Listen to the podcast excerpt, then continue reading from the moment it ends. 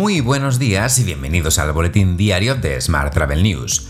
Es martes 31 de agosto y despedimos este mes con nuestra edición número 769. Hoy comentamos los datos de empleo en turismo correspondientes al mes de julio y las últimas cifras de reservas hoteleras publicadas por Travelgate X. Ya sabes que puedes seguir nuestro podcast en Spotify, iVoox, Apple y Google Podcast y como cada día en radioviajera.com. ¡Comenzamos!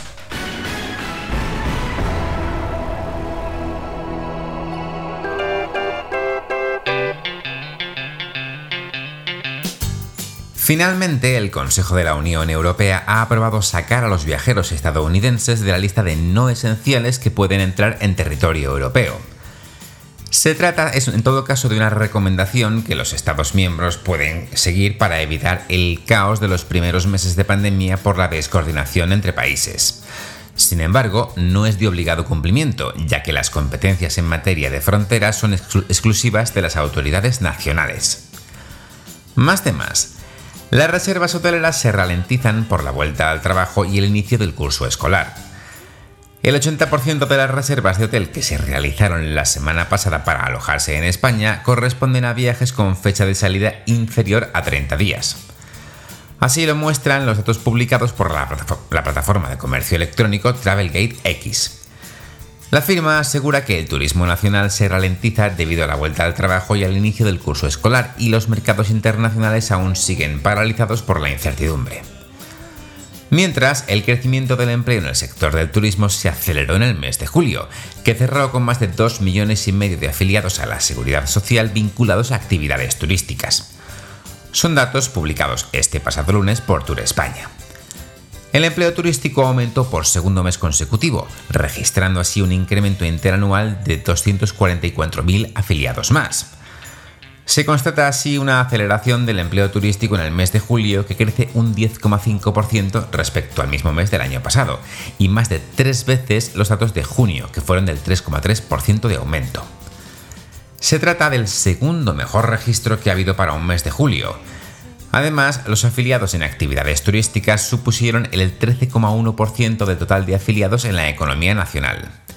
Eso sí, el número de afiliados a la seguridad social en las agencias de viajes ha caído en 3.307 trabajadores. En este sentido, la ministra de Industria, Comercio y Turismo, Reyes Maroto, aseguró este lunes que está consolidando la recuperación turística española, que mantiene la idea de iniciar los viajes del IMSERSO en octubre y además que España está trabajando para que Madrid continúe siendo la sede de la OMT. Por su parte, Tour España reunirá a 300 autoridades turísticas de toda la oferta para abordar la pospandemia. La primera convención nacional está prevista entre los días 4 y 6 de octubre de este año en Sevilla. Más asuntos.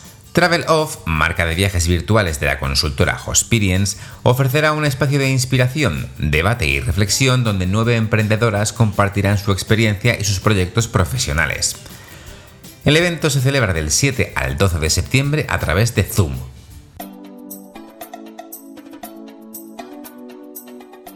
Vamos con la información sobre destinos.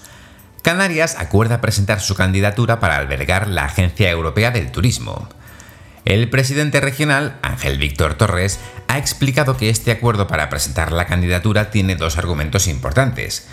El primero es que, las islas son la región europea en la que más pernoctaciones turísticas se realizan, y el segundo, que es la única ultraperiférica de España. Y hoy también te cuento que la firma Future Street instala 28 papeleras inteligentes en el paseo marítimo de Torremolinos. Estas papeleras cuentan con placas solares para alimentar su funcionamiento y son capaces de detectar el nivel de llenado mediante sensores.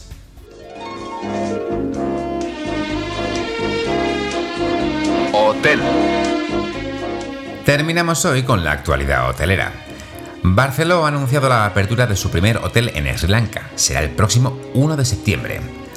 Se trata del primer hito del acuerdo firmado con Brown Investments, filial del grupo LOLC, en 2019.